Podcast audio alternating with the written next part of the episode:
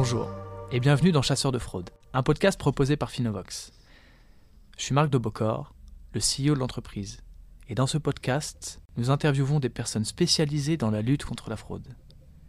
Il peut s'agir d'acteurs publics, d'acteurs privés, d'acteurs du système informatique ou juridique. L'écosystème est très large. Ensemble, nous essayons de comprendre au travers de ces épisodes de qui cet écosystème est composé et quelles en sont ses caractéristiques. Avec nos invités, nous dressons également un état des lieux de la fraude en France et nous nous interrogeons sur les prochains défis et les challenges du milieu. Pour ce troisième épisode, j'accueille avec grand plaisir Jean-Paul Gagnon, qui est expert en fraude documentaire et formateur. Jean-Paul, est-ce que tu peux te présenter en quelques mots? Bonjour Marc. Je suis euh, effectivement consultant formateur sur la lutte contre la fraude documentaire. Euh, j'ai passé 30 ans en gendarmerie. J'ai été formé euh, à la fraude documentaire par l'Institut de recherche criminelle de la gendarmerie nationale. Et j'ai surtout passé euh, les dix dernières années de, de, ma carrière à lutter contre les fraudes au travers du travail illégal, des fraudes sociales, de l'immigration irrégulière et de la fraude documentaire. Au sein de, au sein de la gendarmerie, la gendarmerie. nationale comme référent départemental. Et aujourd'hui, ton activité, du coup, c'est de faire euh, des formations auprès des acteurs en antifraude? Oui, donc j'ai quitté la gendarmerie en 2016 et euh, j'ai commencé à développer une activité de consultant formateur. Euh, j'ai eu la, chance aussi d'être contacté par l'agence de lutte contre la fraude à l'assurance. Euh, qui, qui m'a fait confiance et je suis devenu le formateur fraude documentaire, donc du catalogue de l'Alpha. Parce que l'assurance, c'est euh, là où il y a le plus de, de, de fraude documentaire? Alors, ce n'est pas le, forcément le, le, le, domaine dans lequel il y a le plus de fraude documentaire, mais elle est très présente. De toute façon, la fraude documentaire est omniprésente. Et euh, le but d'un fraudeur, c'est de gagner de l'argent. Donc, dans tous les domaines, il y aura de l'argent à gagner, il y aura des fraudeurs. Hum. Et, vu, et en assurance, il y en a pas mal, donc forcément, il y a, et en il y a, assurance, il y, a, il y en a besoin. Okay. Comment, comment ça se fait que ce soit les gendarmes qui soient les, les, plus formés sur ce sujet? Parce que euh, je, je, crois que tu as d'autres collègues qui euh, aussi euh, font de la formation ou euh, ont participé à, ou travaillent peut-être dans des, dans des pôles antifraude. Pourquoi est-ce que ce sont les gendarmes les plus expérimentés en termes de fraude documentaire? Je pense qu'on n'a pas l'exclusivité. Euh, les gendarmes et les policiers. Je vais aussi parler pour mes camarades. Okay. Euh, la police aux frontières, par exemple, a une vraie expertise sur les documents. Euh, ce sont deux forces qui, euh, qui, sont, qui font partie du, du ministère de l'Intérieur et chacune a développé son, son, système d'expertise sur les documents. Alors, moi, l'expertise que j'ai désormais, j'ai eu longtemps euh, des problèmes avec le mot expert. Parce que souvent, quand on est policier ou gendarme, un expert, euh, c'est d'abord un expert judiciaire. Moi, je ne suis pas expert judiciaire. Et puis un jour, on m'a dit, tu es expert quand tu connais une problématique que les autres ne maîtrisent pas. Donc effectivement, les connaissances que j'ai reçues de, de, l'IRCGN, euh, l'expérience que j'ai pu développer au travers de, de mon activité en gendarmerie et maintenant au-delà, font qu'effectivement, j'ai euh, développé une connaissance de la fraude documentaire qui est différente de celle que j'avais quand j'étais gendarme. Parce que mon public n'est pas le même et euh, la problématique n'est pas la même. Dans mon métier en gendarmerie, euh, l'activité concernait essentiellement les documents régaliens, les documents normés, carte d'identité, permis de conduire, passeport, titre de séjour. Et dans le cadre de certaines enquêtes, des documents non normés qui, euh, finalement, dans le monde de l'assurance ou de la banque, euh, sont, sont, le plus gros volume de documents. Voilà. Et c'est là où, en fait, le, le, le, les, paramètres se sont inversés. Et, donc, moi, j'essaie aussi de devenir une, passerelle entre le monde du contrôle physique du document dans lequel j'évoluais auparavant vers un monde numérique qui est en fait euh, celui euh, de la banque ou de l'assurance ou l'entrée en relation, enfin depuis la Covid notamment. Hein, la digitalisation s'est accélérée énormément. Et donc, euh, les, les paramètres de la lutte contre la fraude documentaire ont énormément changé. Toi, comment tu fais pour apprendre en continu? C'est-à-dire que, alors toi, tu es formateur, mais qui forme les formateurs? Tu, tu fais de la veille, tu fais du suivi que- Ah, la, la veille est absolument essentielle. Donc la veille, euh, elle se fait euh, déjà par, des contacts. Donc les, réseaux euh, sociaux professionnels de type euh, LinkedIn sont essentiels. Une veille technique, ça veut dire qu'en permanence, je suis à la recherche d'articles. Je m'intéresse en fait à, tout, tout l'écosystème de la lutte contre la fraude à l'identité et documentaire. Et non plus uniquement les documents normés. Donc ça veut dire aussi euh, suivre l'ac- l'actualité des constructeurs de sécurité, l'actualité de l'imprimerie nationale, l'actualité de, de la cybersécurité, l'actualité euh, de toutes les solutions bah, comme la vôtre qui, qui, euh, qui veulent lutter contre la fraude documentaire sous toutes ses formes et de manière à, être au plus près de- des nouveautés, de comprendre l'évolution de l'écosystème euh, on voit notamment avec l'arrivée de l'intelligence artificielle et non plus de l'automatisme, parce que je n'ai même pas le, mot euh, intelligence artificielle. Euh, donc tout ça, ça exige effectivement une veille constante, quotidienne, et, surtout un réseau, comme je dis souvent, quand tu ne sais pas, il faut toujours connaître quelqu'un qui sait. Donc le réseau est essentiel et le partage de l'information entre les sachants est essentiel. Donc toi, tu es, formateur indépendant auprès de, du coup, de compagnies d'assurance, de mutuelles, euh, peut-être d'autres sociétés aussi, euh, aussi au- au- auprès d'enquêteurs privés. Tes formations, en, quoi elles se, composent? Qu'est-ce que tu leur dis? Alors, les formations, euh, pour l'alpha, on a développé un programme qui, qui se veut plus généraliste, puisque en une journée, on, on a des gens qui viennent donc de tous les adhérents de l'alpha, avec des domaines qui, euh, qui sont variés. On peut avoir des gens qui sont plutôt euh, conformité, des gens qui sont plutôt IARD, et certains qui sont plutôt santé. Et donc, en fait, leurs problématiques ne sont pas tout à fait les mêmes. Donc, le programme développé est un programme plutôt généraliste, avec, je dirais, euh, un socle minimum sur l'identité. Et puis ensuite, Parce que c'est la, c'est la mère de, de toutes les fraudes. euh, voilà, euh, Charles Prats, c'est la mère de toutes les fraudes. Je reprends complètement cet adage. Euh, c'est la mère de toutes les fraudes et euh, l'identité, c'est pour moi, c'est fondamental. Alors, effectivement, dans le domaine de l'assurance, c'est pas toujours le, le- Je vois au travers de, de l'expérience de- des gens qui viennent en formation, c'est pas leur souci premier, pas toujours, parce que tous ne font pas de conformité. Ils sont là. euh, plutôt des gestionnaires euh, sinistres ou des gestionnaires, garantis. Et donc l'identité, c'est pas pas leur quotidien. C'est plutôt à la souscription ou l'entrée en relation que l'identité est pertinente. Et puis ensuite, eux, ils sont confrontés plutôt à de la fraude sur les justificatifs divers et variés, que ce soit, euh, bah, de toute façon, tous les justificatifs, puisque quand on réclame un droit, euh, il faut pouvoir le justifier. Donc ça va être des justificatifs euh, liés euh, aux ressources, à un sinistre, à une plainte, enfin plein de choses. Voilà. Donc le, programme traite des deux problématiques, des documents normés et des documents non normés. Avec, pour moi, une chose essentielle, c'est quand on a un document normé, ça veut dire qu'on a un référentiel auquel on peut se référer pour comparer le document de question au document de comparaison. Alors que Comme un passeport, par exemple. comme un passeport ou une CNI, on a des référentiels, alors que certains documents, enfin la plupart des justificatifs ne sont pas normés. Donc, euh, quand bien même on a l'habitude de les voir, euh, certains n'ont pas de forme exigée. Et, euh, et- et c'est ce qui rend aussi votre métier difficile. hein, c'est qu'il faut ensuite appliquer un principe à un métier ou, un- ou carrément à une société ou à un fournisseur. Donc ça, c'est compliqué. Mais il reste des fondamentaux sur des contrôles de cohérence et sur aussi l'utilisation de dispositifs de sécurité qu'on voit apparaître de plus en plus, et heureusement, de type euh, de DDoC, hein, euh, qui, est vraiment un système euh, qui, permet de, de sécuriser des documents qui ne le sont pas à l'origine et de, faire, de permettre de faire à tout moment un contrôle de cohérence entre ce qui est prétendu et ce qui est ancré dans le DDoC. Et puisqu'on parle d'ancrer, ben, on, on arrivera aussi euh, plus tard à ancrer dans, dans la blockchain, qui est à mon avis l'étape suivante de, ce- de ce type de document.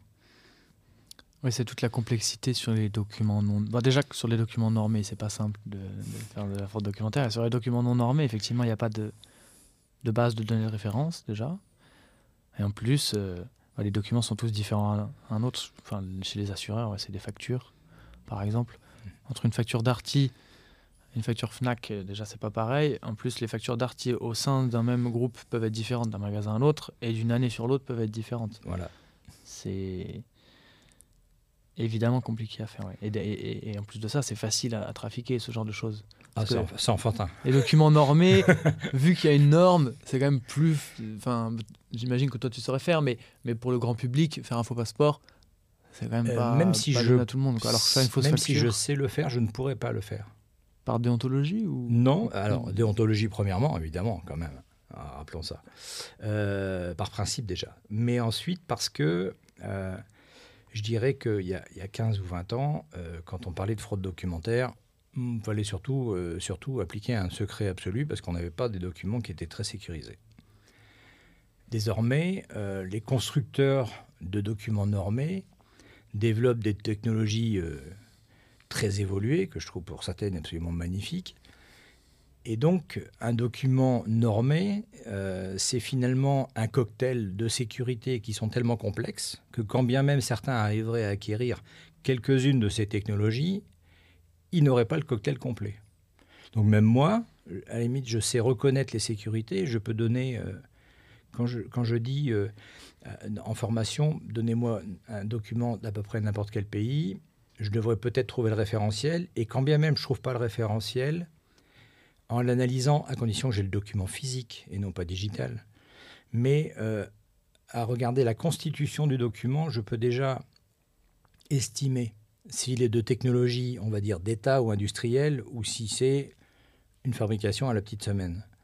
Et quand bien même moi je saurais le fabriquer, je ne dispose pas des technologies pour le faire. Est-ce que tu as des, des faux documents chez toi ou, des vrais documents qui te permettent de, faire des comparaisons? Alors, j'ai pas de faux documents parce que c'est interdit. Ok. C'est un délit. La détention d'un faux document, c'est un délit. C'est un des gros problèmes de la formation. C'est qu'on ne peut pas détenir de faux documents. Euh, c'est aussi un des problèmes qui, qui, qui, euh, qui, a été rencontré par des PVID, prestataires de vérification d'identité à distance. C'est pour créer leur base, euh, ils ne pouvaient pas utiliser les faux documents. Donc, euh, c'était, pour certains, ça a été un, obstacle, parce que j'ai aussi accompagné des, des PVID. Et, euh, et, ce sujet-là, de, la base d'apprentissage des machines et la base d'analyse, c'est un sujet compliqué. Donc, il est interdit de détenir un faux document. Donc, la simple détention, c'est un délit. Donc, je n'ai pas de faux documents. donc, on travaille à partir d'images non réutilisables euh, digitalement. Euh, et, à partir de là, on va expliquer les principes. Euh, faire un faux, c'est vraiment simple. On va utiliser finalement la méconnaissance de l'autre, d'où l'intérêt essentiel de la formation. Parce que les escrocs, que ce soit en fraude documentaire ou, ou dans d'autres domaines, finalement utilisent la méconnaissance de l'autre pour le duper. C'est le principe de l'escroc. En plus, s'il est beau parleur, ça passe mieux. on en parlait juste avant, off, euh, avant de commencer ce podcast. Je te disais que j'avais visité euh, les locaux de la gendarmerie sur ces sujets-là à Pontoise. Et eux, pour collecter tous ces documents-là, en fait, ils ont des bonnes relations, euh, j'imagine, avec peut-être la RATP ou des espaces publics.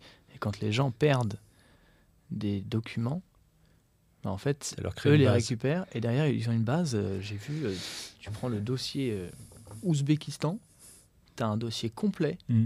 qui fait 10 cm avec dedans que des documents de personnes provenant. Donc tu peux retrouver les, les, différentes versions et après ils ont au moins un template. Enfin, tu peux considérer que le document est vrai parce que la personne est quand même venue en France, etc. Et après, tu, ils se basent là-dessus pour. Effectivement, le, quand j'étais quand j'étais en service.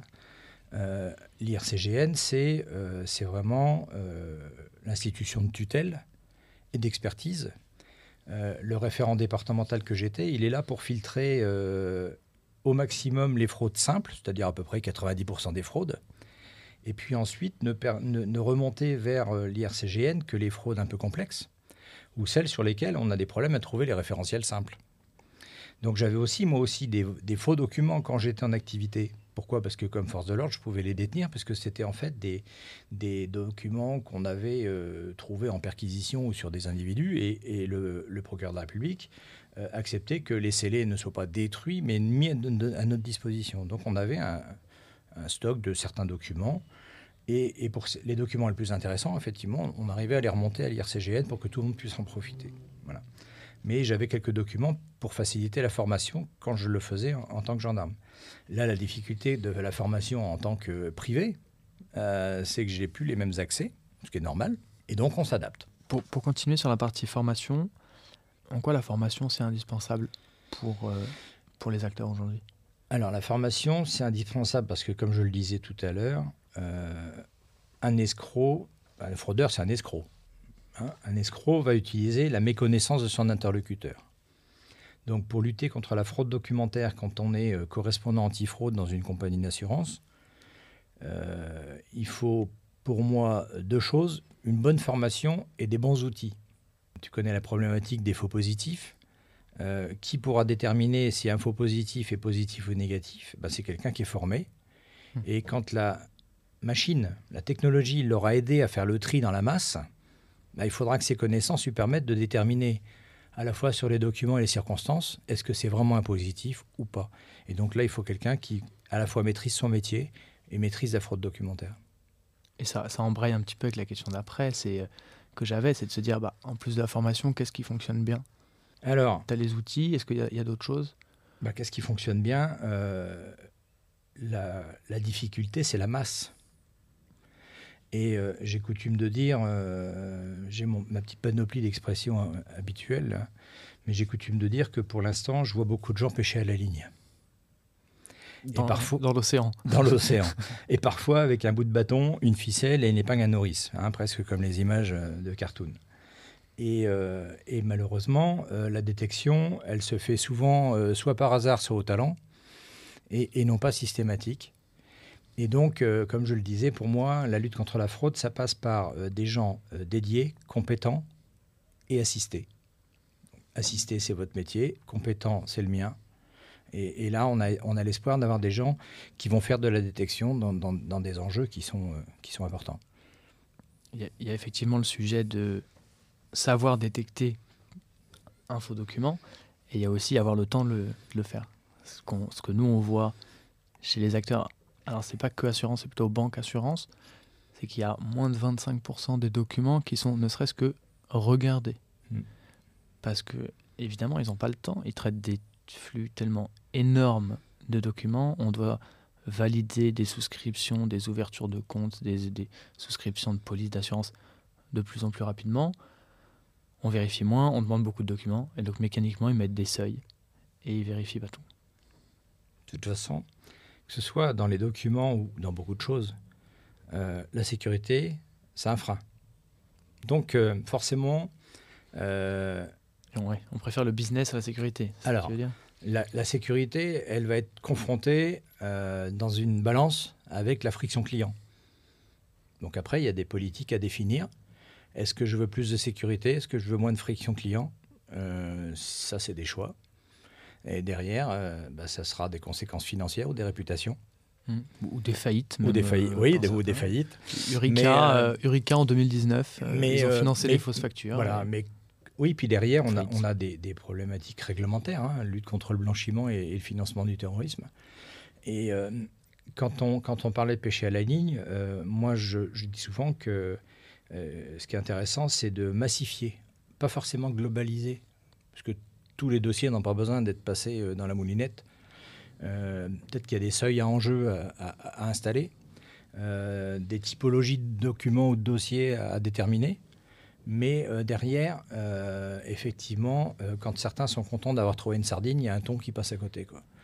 Et, et c'est ça qui est dommage quand on pêche à la ligne. Et on s'en rend pas forcément compte. Et on s'en rend pas on s'en rend compte trop tard. voilà. Et puis il n'y a même pas de statistiques vraiment qui sont faites. C'est-à-dire qu'on ah, sait combien on détecte, mais on ne sait pas combien on a perdu. C'est tout le problème de la lutte contre la fraude. Euh, c'est euh, du chiffrage par évitement. Hmm. Donc, euh, même tous les chiffres, toutes, toutes, les statistiques qu'on peut entendre sur la fraude, finalement, sont erronées. Pourquoi? Parce que la plupart du temps, on va parler de fraude estimée ou de fraude découverte. Mais pas la vraie fraude. La vraie fraude, personne ne la connaît. Et donc, quand on, quand on parle de, de, rentabilité ou de, de ROI, hein, le, mot, le mot à la mode, sur, sur la fraude, c'est la lutte contre la fraude. Euh, je fais souvent euh, une analogie. Euh, je dis demander un ROI quand on veut installer un système de lutte contre la fraude, c'est un peu demander à un gendarme ce qu'il a évité quand il rentre de patrouille. Ben, il ne le sait pas puisqu'il l'a évité. Et donc, on peut estimer par rapport à une moyenne ce qui se commet comme infraction, ou là ce qui se commet comme escroquerie ou comme fraude. Mais savoir ce qu'on a évité, on ne le saura jamais, puisqu'on l'a évité. Bien sûr. Ce qui fonctionne le mieux sur ce genre de problématique, je trouve, c'est les sondages. Si tu vas voir des gens euh, dans la rue et tu leur dis est-ce que vous avez fraudé ah bah. euh, auprès... Alors, et, tout le monde répond pas honnêtement, c'est pour ça que c'est pas parfait. Hein. Mais il y a un sondage du Lynx, par exemple. Sur les 18-35 ans Sur les 18-35 ans, et, globalement sur est-ce que vous avez fraudé à l'assurance cette année? Et il y a 20% des gens qui disent que oui. Derrière, tu fais le croisement avec les statistiques données par les assureurs et ils te disent pas que 20% euh, des gens ont fraudé. Donc il y a un moment, il faut un peu. alors, bon, euh, il va falloir recroiser un peu les données. Et oui, sur les, plus jeunes, euh, c'est aussi un sujet que je voulais aborder avec toi. Est-ce que les jeunes fraudent plus? Est-ce que c'est générationnel la fraude Est-ce que les jeunes fraudent plus que, que les plus âgés? Alors, euh, j'ai pas fait d'études là-dessus. J'en ai pas lu précisément. Mais si on réfléchit aux critères euh, qui amènent un fraudeur à le faire, c'est pas du gain. Bon, ça, toutes les générations peuvent y être confrontées, mais euh, en général, les situations matérielles sont plus, aisées quand on, a, euh, est quadra aucun cas que quand on, est, quand on a 20 ou 30 ans. Ensuite, dans un monde qui se digitalise, les jeunes générations sont beaucoup plus à l'aise avec les outils de transformation numérique, d'image et autres. Et comme c'est bien le moyen par lequel les justificatifs euh, sont éventuellement fraudés, ça les rend plus aptes, en fait, à, créer de la fraude. Donc quand on combine les deux, c'est presque une logique, en fait, que, les plus jeunes soient plus amenés à frauder que euh, les quinquas ou les, ou les quadras. même générationnellement, moi je vois mal euh, ma grand-mère passer au-dessus des, du, des, des, portiques dans le métro, alors que je verrais bien mes petits cousins le faire. Les normes éducatives. Il y a un peu de ça aussi. Euh, c'est impossible à quantifier, mais non, on, le, on, le, ressent quand même. De dire, bah, euh, moi j'ai un oncle, quand je lui ai expliqué ce que je faisais, il m'a dit, mais ta boîte, ça va jamais marcher en fait. Parce que personne ne fraude. Je dis, bah, toi non, et tes copains non. Parce que tu as 60 ans, que, que tu n'es pas un fraudeur, mais demande à tes enfants ou tes petits-enfants si tu en as et on trouvait ça évident. Et la preuve, c'est que la boîte, elle marche. Quoi. oui, et puis la fraude, bon, là, on parle de la fraude à l'assurance, mais la fraude, ça commence partout. C'est euh, la carte d'étudiant pour rentrer euh, à moins cher au cinéma, euh, c'est la carte d'identité pour entrer en boîte quand on n'a pas le droit, enfin, ça commence là. Donc, en fait, il y a certaines habitudes de fraude, on va dire, hein, au sens générique du terme, qui, qui, commencent relativement jeunes et sur des sujets que dans ma génération, on n'avait pas c'est lié peut-être à l'âge, euh, à cause d'une somme de critères qui, facilite aussi euh, l'accès en fait à la fraude. Je, on voit bien les usages numériques, hein, euh, les 18-35 ans actuels, à part quelques-uns évidemment qui sont réfractaires, mais globalement, on sont beaucoup plus à l'aise avec l'outil informatique que, que, les générations un peu plus âgées. Bien sûr, bien sûr. Et puis maintenant, tu peux faire un faux passeport relativement facilement en ligne qui passera euh, peut-être pas euh, le KYC d'une banque, mais en tout cas de quoi rentrer en boîte de nuit. Tu peux faire euh, des fausses factures assez rapidement sur Photoshop Co. Ah bah oui, hein. il y a des sites, il y en a un, je peux en parler puisque la police aux frontières l'a fermé, hein, c'est CNI Générateur qui était une mauvaise herbe et qui a repoussé sous une autre forme. Celle qui scanne a fermé aussi. Celle qui scanne a fermé récemment, mais il va repousser, forcément. Oui, le moteur euh, est toujours conservé, c'est juste l'URL qui est tombé. voilà, l'URL est tombé, il s'appelle plus pareil, mais de toute façon, il, repoussera, c'est obligé. Et, on voit sur le net euh, des propositions plus ou moins crédibles de, faux documents. Alors, euh, certains sur les réseaux sociaux, que ce soit Snapchat et autres, prétendent faire des faux documents. Moi, j'ai capturé des vidéos où, rien qu'à la voir, quand on connaît un peu, on rigole. Et puis, j'ai généré une, des CNI sur CNI Générateur qui en avait généré 55 000 avant la mienne. Et, euh, clairement, euh, pour quelqu'un qui est averti, elle passe pas. mais je suis persuadé que sur des dossiers numériques, elle peut, elle peut allègrement passer. Ouais. S'il n'y a pas d'outil de KYC. S'il n'y a pas d'outil de KYC derrière, elle passe comme une lettre à la poste. Comme c'est le cas dans la plupart des. Malheureusement. Euh, quand tu veux trouver un appartement, quand tu veux faire plein de choses. Même, même en assurance. C'est pour hein, ça on qu'on parlait d'assurance tout à l'heure, mais j'ai aussi formé dernièrement euh, des gens dans la logistique, confrontés, euh, confrontés à des populations qui, qui, qui, euh, qui sont d'origine étrangère et, et qui présentent des titres de- de- d'identité euh, de pays du sud de de l'Europe. Et, euh, pour l'instant, euh, les derniers que j'ai examinés, j'ai fait 100% de faux. Le, le quantum était relativement modeste, mais 100%, ça inquiète. Ça veut dire quand même que, bon, premièrement, que la personne qui me les a envoyés a déjà des notions de détection qui sont déjà au-dessus de la moyenne. Parce que si ça l'a, si gratté, c'est qu'il y avait de la matière. Et, en fait, derrière, euh, on est sur quoi? On est sur des gens qui, qui ont migré en Europe et qui ont besoin de travailler. Et euh, et il y a deux solutions. Soit ils travaillent au black, soit ils se procurent des faux documents suffisamment crédibles pour trouver un, job officiel. Et c'est le cas. Sur des, métiers euh, qui, finalement sont un peu boudés par d'autres et, où il y, a du, boulot pour des gens qui veulent travailler. Mais euh, là, c'est avec des faux documents. Et donc derrière, pour les entreprises, il y a des vrais enjeux de risques, que ce soit des risques réglementaires, des risques financiers. Donc cette entreprise-là en a pris bien conscience. Il y a du boulot. Si on parle de l'intérim et de la location, euh, on n'est pas au bout du chemin. Et si, et si on parle des assureurs, justement, c'est quoi leurs défis et leurs enjeux pour, pour les prochaines années? Je travaille beaucoup euh, avec eux quand même. Bah, on on l'a dit, hein, euh, en partie pour moi, c'est c'est la masse. C'est-à-dire que. Euh, C'est traiter 100% de- du flux bah, C'est-à-dire que le flux, euh, pour l'instant, euh, enfin moi j'ai encore souscrit euh, des dossiers euh, en présentiel, ça tend à disparaître. La banque en présentiel, ça tend à disparaître. Donc ça veut dire qu'on va, on va avoir de l'entrée en relation euh, quasiment euh, digitalisée à 100%. Ça veut dire derrière que euh, le tri qui pourrait parfois être fait, et c'est là qu'il devrait être fait, mais on sait pertinemment que c'est pas là qu'il se fait, en entrée en relation, hein, euh, parce que ceux qui, ceux qui sont à l'entrée en relation ne sont pas des gens formés. Ils sont là pour collecter, ils ne sont pas là pour, pour détecter, malheureusement. Et, euh, et donc, euh, le, gros souci pour moi de, de- des métiers de la banque ou de l'assurance, ça va être une digitalisation presque totale. Et donc, derrière, des, des quantités astronomiques de documents digitalisés. Donc, forcément, si on n'a pas les outils pour détecter derrière, ça va être euh, bah, des flux de fraude euh, importants. Et donc, pour, enfin, sur comment s'y préparer, c'est euh, traiter 100% du flux et avec des outils. Quoi. Bah, euh, ça, va, ça va en faire partie, ouais. J'ai eu une discussion il y a, il y a quelques temps avec mon assureur, on parlait de fraude. Il me dit Oh, mais moi, vous savez, monsieur, je suis, un, je suis un petit village, moi je connais tout le monde, je connais tous mes, tous mes, euh, tous mes souscripteurs. Oui, mais lui, il est du monde d'avant. Parce que bientôt, euh, bon, il, il a mon âge, hein, donc de toute façon aussi, euh, bientôt il sera plus là. Et, et derrière, euh, est-ce qu'on aura encore une agence physique avec des gens qui viennent euh, du village euh, pour souscrire une assurance? Euh, Je crois que c'est pas l'évolution. Donc euh, forcément, euh, euh, un des enjeux, c'est ça. Le deuxième, c'est l'évolution des technologies. Euh, J'écoutais euh, ce matin un, podcast sur, euh, sur les évolutions de l'intelligence artificielle, notamment ChatGPT et puis Bard. Les évolutions de ces intelligences artificielles, c'est tellement phénoménal qu'on a du mal à anticiper en fait les conséquences qu'elles vont avoir sur la fraude. Avant d'être gendarme, j'étais militaire dans l'électronique et on disait toujours à mesure contre mesure. À chaque fois qu'on met une mesure contre la fraude, il y a les petits malins qui trouvent la parade et qui passent au-dessus. Donc, de toute façon, c'est un combat permanent. Et, euh, et- et- et le RD pour vous n'a pas fini de, de s'amuser.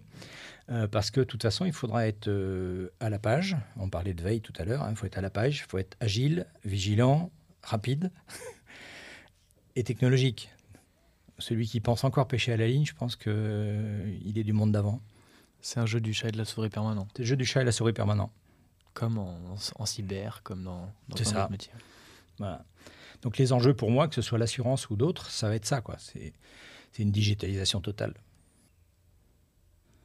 Est-ce que tu peux nous raconter quelques histoires de fraude que tu as pu détecter, que tu que, que as rencontrées dans, dans, dans ta carrière? Alors, euh, Si tu as le de droit d'en raconter certaines. Ah bah, euh, anonymisé, euh, je devrais pouvoir y arriver. Il y en a une caractéristique. Alors, sur les documents, euh, j'ai été amené à travailler sur un dossier où on a un ancien officier euh, de l'armée russe, Déjà, ça commence mal. porteur d'un passeport lituanien, faux, mais suffisamment crédible pour avoir traversé l'Europe pendant des années avec. Voilà. Et donc, il a, il a atterri euh, dans le département où je travaillais. Et, euh, et ce document-là, euh, je dois dire, euh, était d'un niveau de faux largement au-dessus de la moyenne. Et, comme tu le disais tout à l'heure, j'ai eu besoin de toute l'expertise de, l'IRCGN pour m'aider à, tirer le, le fin mot de l'histoire. Et pourquoi c'était un enjeu de détecter que cette personne avait un faux document? Il a été arrêté, je veux dire Oui, là, il était dans, le- oui, dans, dans ce cadre-là. Et puis, euh, il voulait obtenir le, le droit de séjour en France. Bon, au point qu'il a, il a simulé son enlèvement pour, pour essayer de passer comme une victime. Euh, je ne pourrais pas en dire plus sans, sans dévoiler un peu l'histoire. Et puis, euh, une autre affaire, dans, parce que je t'ai dit, je travaillais sur la lutte contre le travail illégal. Et qui dit travail illégal dit KYC et remédiation du KYC. Et là, j'ai un exemple très concret de quelqu'un qui, euh, euh, donc, en, ayant euh, une immatriculation euh, euh, en sirène, a pu ouvrir des comptes bancaires professionnels et puis euh, a changé d'activité, mais euh, son banquier s'en est pas rendu compte. Et pendant 9 ans, il a, il a travaillé euh, sans activité déclarée. Et euh, quand on a fait euh, notre opération, on a pu saisir euh, 470 000 euros sur les comptes bancaires, dû au travail illégal et aux fraudes sociales. Et il a fourni des faux documents au départ pour. euh, Il a fourni un vrai document dans un premier temps, mais euh, le KYC n'a pas été euh, maintenu. Et les conséquences, c'est que finalement, la banque a, a engrangé pendant des années l'argent d'une activité illégale sans regarder. Et tout allait bien. Ah oui, bah. C'est comme les systèmes de cavalerie. C'est-à-dire que tu fais une fraude, puis tu rembourses, du coup la banque se dit bah tout va bien, puis tu continues à faire ta fraude et Tant qu'il n'y a pas d'incident. c'est ça. Écoute Jean-Paul, merci beaucoup. C'était euh, super d'avoir pu euh, échanger avec toi. Avec plaisir. Et je serais ravi de, de prolonger nos échanges euh, en dehors des micros, parce que je suis sûr que tu as encore un milliard d'histoires à raconter. Mais est-ce que tu as, un dernier truc à, à dire à, à nos, à nos camarades qui nous écoutent? Il y a un sujet sur lequel je, je- je voudrais apporter un message de vigilance, c'est l'usurpation d'identité. L'usurpation d'identité, euh, c'est euh, plus de 20% des Français. En 2021, c'est l'Observatoire des moyens de paiement euh, mentionnait une étude de l'ANSI qui parlait de 400 000 usurpations.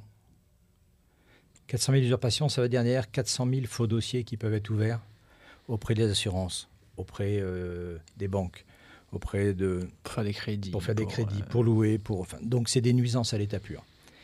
Et pour ceux qui connaissent, malheureusement, euh, l'usurpation d'identité, c'est un cauchemar. Donc euh, la leçon de tout ça, c'est que dans un monde digital, comme je l'ai dit un, jour euh, chez un de nos confrères, le monde digital, c'est génial à condition qu'on sache y nager. Et donc ça réclame une éducation que beaucoup n'ont pas eue et une hygiène numérique que beaucoup n'ont pas. Voilà, préserver son identité, ça passe par une hygiène numérique. Et faites spécialement attention, je pense, aux dossiers de location immobilier. Quand vous envoyez Un vrai euh, sujet. euh, votre Et- et- déclaration et on- d'impôt, voilà. vos fiches de paye, votre carte d'identité, Et- euh, et on et, peut-être ça- ceux de vos garants en même temps. Et quand bien même euh, l'État a, a récemment enfin vrai. aidé en mettant un filigrane sur les documents, Après, on pouvait le faire soi-même, quoi. on pouvait. Ah oui, mais qui en avait eu l'idée? Ah, Pas grand monde finalement quand on pose la question autour de soi. Complètement. Eh bien, faut se méfier aussi de l'intelligence artificielle sur la façon de contourner ça. Ok. Bah, merci beaucoup. C'était avec plaisir.